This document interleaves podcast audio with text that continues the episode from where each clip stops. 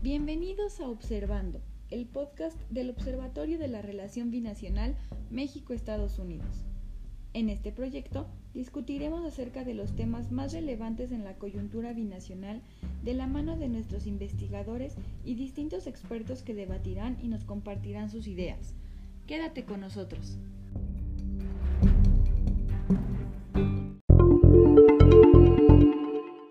¿Qué tal? Soy José Luis Ruperto, estudiante de Ciencias de la Comunicación en la Facultad de Ciencias Políticas y Sociales de la UNAM.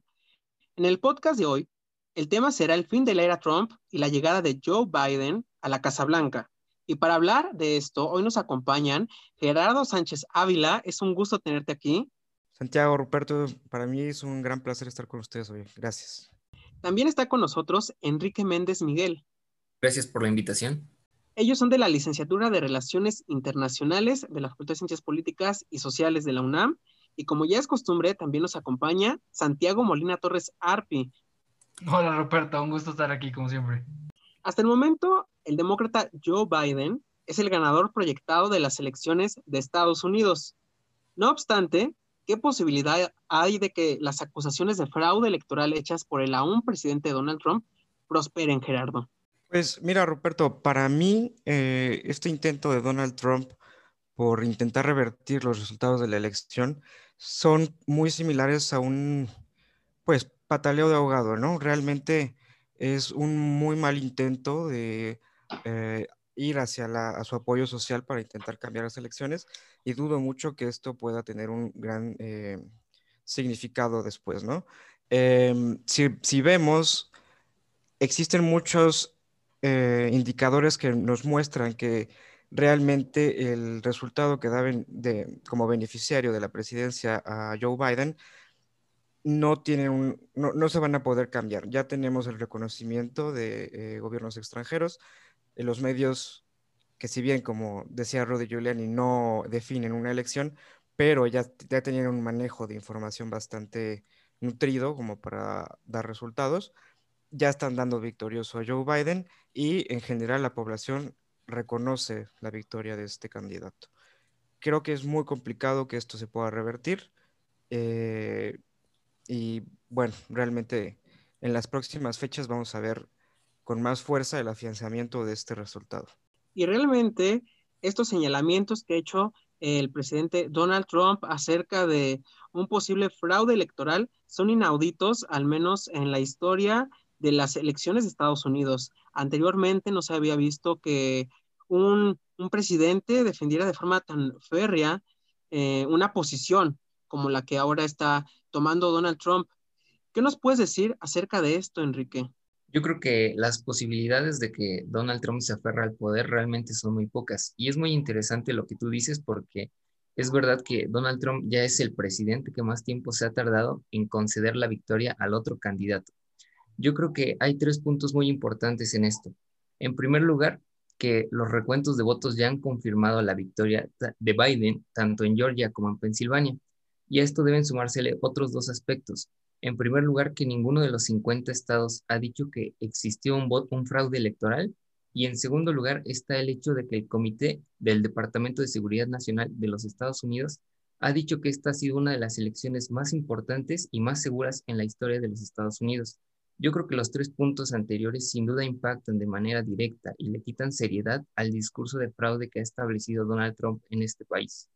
Y de hecho es algo muy trascendental porque también en una de las conferencias que dio Donald Trump en las que decía que había habido un fraude electoral, diversos medios de comunicación estadounidenses lo desmintieron prácticamente en vivo, lo cual generó una opinión muy importante en, la prensa. Santiago, ¿qué podemos decir acerca de esta cuestión? Pues, eso que dices, Ruperto, creo que, creo que lo dice todo. Ahorita ya estás una, en una situación donde eh, los, los republicanos están intentando hacer de las elecciones como un todavía no sabemos, o no, en realidad tiene todo el derecho de negarse a, conceder la victoria a Biden. Eh, pero toda la información que tenemos dice que ganó, que ganó Joe Biden. Y entonces, por eso los medios han tenido la verdaderamente incómoda eh, eh, posición de tener que decir, a ver, esto es lo que está diciendo el Partido Republicano, pero todos los datos, conforme los podemos comprobar, muestran que no es cierto. Entonces, el hecho de que Twitter se, se, ponga como un árbitro de la verdad en cuanto a quién ganó o quién no ganó una elección es algo inaudito, pero cada vez más necesario, porque cuando, cuando este, el presidente Donald Trump este, aclama en Twitter que él ganó la presidencia, es importante, es necesario tener a alguien diciendo al, al público, al, a los millones de personas que, que siguen a, a Donald Trump en Twitter, diciendo, esto no es cierto, o por lo menos no es tan claro. Y entonces creo que, creo que eso es algo, algo muy importante. Y ahora tenemos que pensar, ¿realmente cree la, la campaña de Donald Trump que pueden eh, eh, ganar la victoria finalmente? Yo no sé qué crea Donald Trump, no sé qué crea sus, sus más, eh, sus, más cercanos allegados, pero lo que, lo que parece ser es que están buscando un proceso de deslegitimación perdón, de la victoria de Biden para permitirles actuar como una oposición empoderada en, la, en, las siguientes, este, en los siguientes años. Y retomando lo que ahorita nos acabas de compartir, Santiago, también es importante resaltar las movilizaciones que han tenido lugar en diferentes ciudades estadounidenses, como por ejemplo la famosa marcha del millón que se llevó a cabo en Nueva York, que evidentemente no reunió a esa cantidad de personas, pero sí superó las expectativas que tenía la prensa. Se hablaba de que eran eh, muchas calles las que ocupaban estos manifestantes. Y eso por mencionar uno de muchos ejemplos. Entonces, esto nos habla de la situación social que se vive en Estados Unidos, una sociedad que pareciera cada vez un tanto más polarizada. En otro orden de ideas, cuando se elige a un presidente, también genera expectativa quién o quiénes lo van a acompañar durante su gestión. Entonces, el caso de Estados Unidos no es la excepción. Diferentes eh, han sido las predicciones de quiénes serían los personajes, los políticos que podrían acompañar a Biden durante su gobierno. Entonces, ¿qué expectativa se tiene del gabinete del demócrata? ¿Quiénes podrían conformarlo, Gerardo? Pues creo que es muy interesante eh, cómo se tiene que empezar a construir el gabinete por parte de Biden, porque eh, este tiene que cumplir con ciertas expectativas em, más tirando hacia la cuestión de la unidad, ¿no? No tanto a la, a, mm, a buscar como eh, representar al Partido Demócrata en sí, sino más a buscar resolver este problema con la unidad que fue resultado de las malas decisiones de, Donald Trump. Este, en el caso de quiénes podrían ser, yo considero que algunos de los puntos más fuertes los tienen algunos políticos como es Bernie Sanders. Eh, el propio Sanders ya se había acercado con yo para eh, mencionar que le gustaría trabajar con él. Creo que él podría tener muy bueno, un muy buen desempeño en el ámbito de en la cuestión laboral, ¿no? En, toda esta rama gubernamental que, atiende esa, área. Em, por otro lado, tenemos otro de los contrincantes que tuvo Biden en, las primarias, que es Pete Buttigieg. Él, em, como sabemos, fue militar, entonces creo que él podría ser un rostro joven para eh, desempeñar un cargo en, en el Departamento de, los, de, Asuntos eh, de los Veteranos, ¿no? Y por último, a mí me ha gustado también el perfil de eh, una ex em, miembro del gabinete igual de, Barack Obama, bueno, no del gabinete, sino de su eh, formato político, que es Susan Rice. Esta política desempeñó un cargo en, representando a Estados Unidos ante, ante la ONU durante el gobierno de, Obama y eh, él ella podría tener un, buen desempeño en, esta, en, asuntos exteriores y también en el campo de la seguridad nacional, pues también desempeñó algunos cargos en, el Consejo de Seguridad Nacional, ¿no? Estos nombres a mí me gustan, realmente aún falta, no, no, no ha habido mucha información de quienes más puedan eh, formar parte de su equipo. Los podemos especular de muchos nombres, pero creo que este gabinete tiene que estar construido de una manera en que haya representación mm, política que no solo beneficie a un partido por las cuestiones de la unidad y también eh, esté pues conformado por eh, tanto por mujeres, ¿no? Para eh, aunar un poco con la cuestión de la paridad de género y la representación eh, racial, ¿no? Que en Estados Unidos es muy, muy importante. Gerardo, también se habla de una importante cantidad de jóvenes en el gabinete. Santiago, para Biden será vital lograr un equilibrio entre el ala más progresista y la más moderada del partido y poder darle una buena salida a sus propuestas. Entonces, ¿qué expectativas eh, nos puedes decir debemos de tener acerca del gabinete de Biden? Creo que en general cualquier, cualquier gabinete busca o debería buscar cierto grado de eh, balance en cuanto, en cuanto a las visiones que, que, se, que se llevan a cabo en, en, el ejercicio de creación de políticas públicas, pero creo que no hay, o sea, creo que en el caso de Biden es mucho más claro. Si hubiéramos visto otra victoria de Donald Trump, podemos esperar un, gabinete ultra republicano, una continuación del gabinete actual, pero ultra republicano, ultra conservador. Si hubiéramos visto eh, que Bernie Sanders ganara, por ejemplo, hubiéramos visto un, un, gabinete, sí, con algunos miembros conservadores, pero probablemente sería un gabinete extremadamente progresista. Pero Joe Biden va a tener que no solo lidiar entre las alas progresistas y la, y la ala, eh, moderada de, de, su propio partido, sino que probablemente va a intentar integrar a republicanos eh, dentro, dentro de su equipo. Barack Obama lo hizo, pero durante la campaña eh, de este año, Joe Biden contó con el apoyo de una gran cantidad de republicanos. Eh, no hay que olvidar el, Lincoln Project que, muchos atribuyen sus victorias de Pensilvania y Georgia.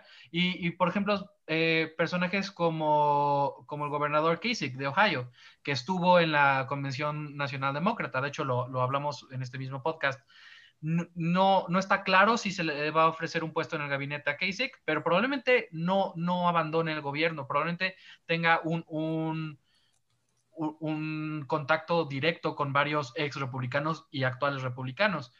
Y en el caso de Bernie Sanders que menciona eh, Gerardo, yo, yo creo que sí hay un interés por parte de Bernie Sanders, especialmente en la posición de, este, de secretario del Trabajo eh,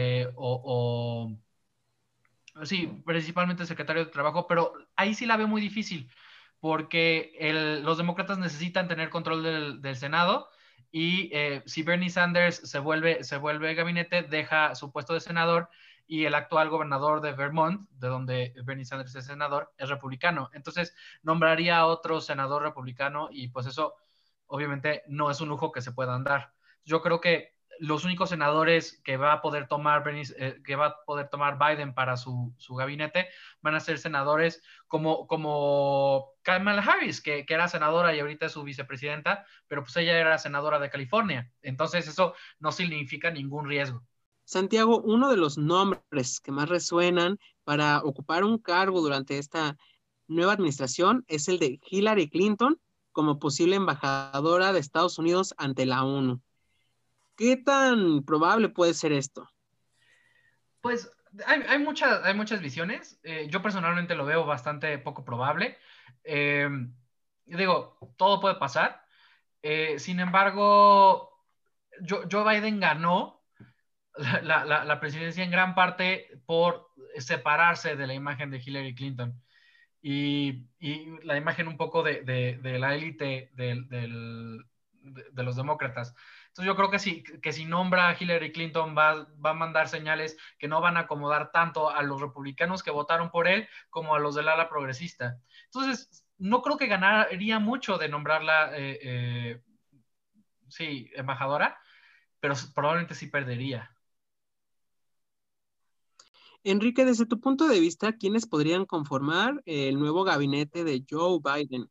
Sí, mira, yo creo que del gabinete se puede esperar nombramientos muy serios y con una alta experiencia tanto en el sector público y en el sector privado.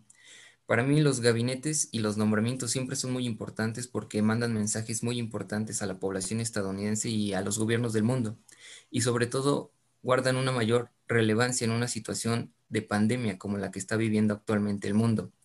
Sobre quiénes podrían conformar el gabinete, yo creo que funcionarios y asesores de la administración del expresidente Obama y del expresidente Clinton, también ex colaboradores de la vicepresidenta electa Kamala Harris y por supuesto personajes muy cercanos a la familia Biden. Por el momento solo hay un puesto confirmado y es el de Ron Klein, que es un experimentado cuadro demócrata y él fue designado como jefe de gabinete del presidente Biden. ¿Qué hay acerca de este personaje? Eh, pues e, este personaje yo creo, yo creo que pinta lo que, lo que ya esperábamos. Eh, probablemente el gobierno de Biden no va a ser un gobierno especialmente progresista. Hay, ciertos elementos que, nos hacen esperar que va a ser un poco más a la izquierda del gobierno de, de Obama, perdón, pero, pero no mucho. Eh, sin embargo, probablemente vamos a ver un gobierno más como, como el de Biden y personajes como John Klein lo, lo marcan. Eh, creo que creo que gran parte de su gabinete va a intentar ser muy diverso, pero también mostrar que son el, son, son el, ala de, moderada demócrata. Y pues eso es lo que, lo que, lo que estamos viendo. Yo, yo más bien esperaría a, a, nombres más, más, más interesantes como, como secretario de Estado, como el, quien, quien, escoge para secretario del Tesoro nos va a decir muchísimo sobre el tipo de política financiera que va a manejar Biden. Entonces, yo creo que más bien nos enfocamos en eso, para el futuro. Los primeros 100 días de gobierno del nuevo presidente van a ser muy importantes. Ahí va a empezar a marcarse el pulso de la agenda. Entonces, ¿qué podemos esperar de los primeros 100 días del gobierno de Biden, Gerardo? Pues creo que el tema más importante que se tiene que eh, resolver es la cuestión del COVID, ¿no? Realmente la em, estrategia que Donald Trump ha llevado a cabo para afrontar este problema no ha sido nada eficaz y se tiene que recuperar sobre todo la cooperación con el ala científica de, eh, Estados Unidos y la participación del Departamento de, de Salud y el CDC de Atlanta, ¿no? Eso tiene que ser una prioridad, sobre todo por porque es un tema coyuntural. Eh, y lo que, lo que sigue dentro de esos 100 días es resolver algunos de los problemas que em, quedaron a raíz de la administración de Donald Trump. Son todas estas decisiones en materia de política exterior que eh, están dejando una muy mala imagen de Estados Unidos hacia el exterior, como por ejemplo eh, la salida de Estados Unidos del Acuerdo de París, eso es algo que se tiene que resolver inmediatamente, para, sobre todo para regresar a, materias de eh, energías limpias. Se tiene que regresar a, a, estas pláticas diplomáticas con Irán para volver a, renegociar el acuerdo de, nuclear. Se tiene que recuperar la confianza de los socios europeos, porque también se afectó mucho la relación con ellos. Y también se tiene que empezar a, renegociar las relaciones con otros países que eh, sus relaciones se, vieron afectadas con, con todos estos, con toda esta estrategia de la utilización de la amenaza económica y de imponer aranceles con la intención de imponer su política exterior por sobre otros, ¿no? Creo que esas son prioridades. También se tiene que eh, tomar en cuenta los temas al interior del país, sobre todo en materia de la unidad, ¿no? Se tiene que combatir todo esto de eh, esta especie de pues de guerra racial, ¿no? Que parece que se está llevando a cabo. Y em, también todo el enojo que va, o toda esta discrepancia que va a tener que, quedar después de, las, de estas elecciones, ¿no? Donde va a haber gente inconforme de la salida de Trump y eso puede resultar en algunos choques. Y a razón de lo que nos dices, Gerardo, Thomas Friedman escribe en el The New York Times una columna muy interesante a la que tituló En las elecciones hubo un perdedor, Estados Unidos, y en ella eh, comparte una frase muy importante que dice, sería tan simple fácil y patriótico decir, yo te protejo y tú me proteges. Y sin embargo, no podemos hacerlo.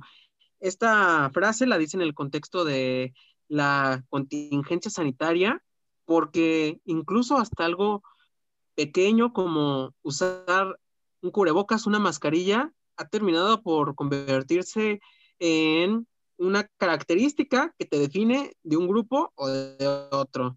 Entonces, vaya que será bastante desafiante también generar esta cohesión social que, se ha perdido. Santiago, vaya que hay muchas eh, cosas que habrá que tener en la mira durante los primeros 100 días de gobierno de Biden. Eh, claro, y, la verdad es que me gusta mucho eh, el comentario que, hiciste de, Friedman. Friedman es un, es un comentarista, es un escritor increíble, y, y él ha sido muy bueno en, notar los problemas del discurso estadounidense. Y lo, hizo en, Kosovo, lo hizo en la guerra este, contra Irak y lo hace ahora. Es, se está dando cuenta de las eh, eh, discrepancias en el discurso estadounidense, ¿no? Un discurso donde se habla de la democracia, donde se habla de eh, la hermandad, de la unidad, y ahorita vemos que, que gracias a las acciones, no solo de Trump, queda claro que esto no es una creación de Trump, sino de, muchos actores, ahorita hay una, hay una división fuerte. Y eso es lo que va a tener que, manejar Biden, para bien o para mal. realmente hay, muchos elementos entre la este, polarización, entre el problema de los fake news, de, que el público entienda qué es verdad y qué no. Eso, eso le, va, le va a dificultar cualquier acción que vaya a tomar Biden ya sea de coronavirus, que claramente va a ser una de sus eh, eh, prioridades, y el cambio climático, que, él ha dicho, y una gran cantidad de científicos han estado de acuerdo con él, que el, cambio climático va a ser una, una de las luchas más importantes de la sociedad humana actual. Entonces, eh, creo, creo que antes de, ponerse a trabajar, a arreglar el Estados Unidos y arreglar su gobierno, si es que eso es lo que quiere hacer, primero lo que tiene que hacer es arreglar sus herramientas, ¿no? Tiene que reestructurar la manera en la que se realiza las acciones a nivel, a nivel eh, gubernamental, ¿no? Eh, eh, Donald Trump fue famoso por hacer un gran uso de, este, las órdenes ejecutivas, pero a tal grado que ahora ya se, se duda sobre su verdadero, su verdadero poder o, cuál, o si hay un verdadero eh, una verdadera división entre el poder legislativo, el poder judicial y el poder ejecutivo. Entonces, eso es lo que va a tener que hacer eh, eh, Biden antes de empezar a hablar de cualquier otro tema. Yo creo que eso es lo que vamos a ver, un intento de Biden, este, pues, de, de, regresar cierto grado de, de estándar y de, y de normalidad al ejercicio del Ejecutivo, a ver si lo logra. Enrique, también estos primeros 100 días de gobierno son muy importantes porque hay que destacar que el sector de los trabajadores apoyaba principalmente a Donald Trump, no a Biden. Entonces, este será un factor que también habrá que analizar cómo eh, va evolucionando. ¿Qué nos puedes decir acerca de esto? Sí, lo que mencionas es muy importante. Yo creo que mucho de ello pasa por la imagen que este grupo de trabajadores tiene acerca de Donald Trump y la manera en la que Donald Trump llegó a la Casa Blanca, porque este llegó a la Casa Blanca como una oposición a los intereses políticos tradicionales del llamado establishment. Entonces yo creo que la clase trabajadora sí compró el discurso nacionalista de un presidente que defiende sus puestos de trabajo por encima de todo. ¿Y qué podemos esperar desde tu óptica de los primeros 100 días de gobierno de Biden? Eh, como ya mencionaron mis compañeros, eh, hay mucho que se puede esperar en estos primeros 100 días de gobierno de Biden. Yo le sumaría el tema migratorio. Yo creo que se puede esperar la restauración del programa DACA para los migrantes, para los Dreamers, perdón. Yo creo que también se puede esperar la congelación de las importaciones de migrantes, la remoción de las restricciones a las solicitudes de asilo y de residencia. Y como ya mencionaron, a lo anterior se le puede sumar el reto inmediato que pasa por el tema económico, de salud y de polarización social que yo creo que por primera vez se interrelacionan de una manera sin precedentes. Dicho lo anterior, la administración Biden y Harris tiene la tarea monumental de compatibilizar la libertad individual de los estadounidenses con la recuperación económica y que esto no provoque un aumento de los casos de COVID de manera generalizada en el país. Muchas gracias, Enrique. Y pues al parecer ya es inminente el fin de la era Trump y empieza un nuevo periodo, llegar a la Casa Blanca Joe Biden. Entonces, habremos que estar muy atentos de todo lo que vaya a acontecer en la Unión Americana. Estimados escuchas, no olviden seguir al Observatorio de la Relación Binacional México-Estados Unidos en sus diferentes redes sociales, mismas que pueden ver en la descripción de este podcast. Hemos llegado al final de esta emisión. Muchas gracias a Gerardo, Enrique y Santiago por haber estado aquí. Yo soy Ruperto y hasta la próxima.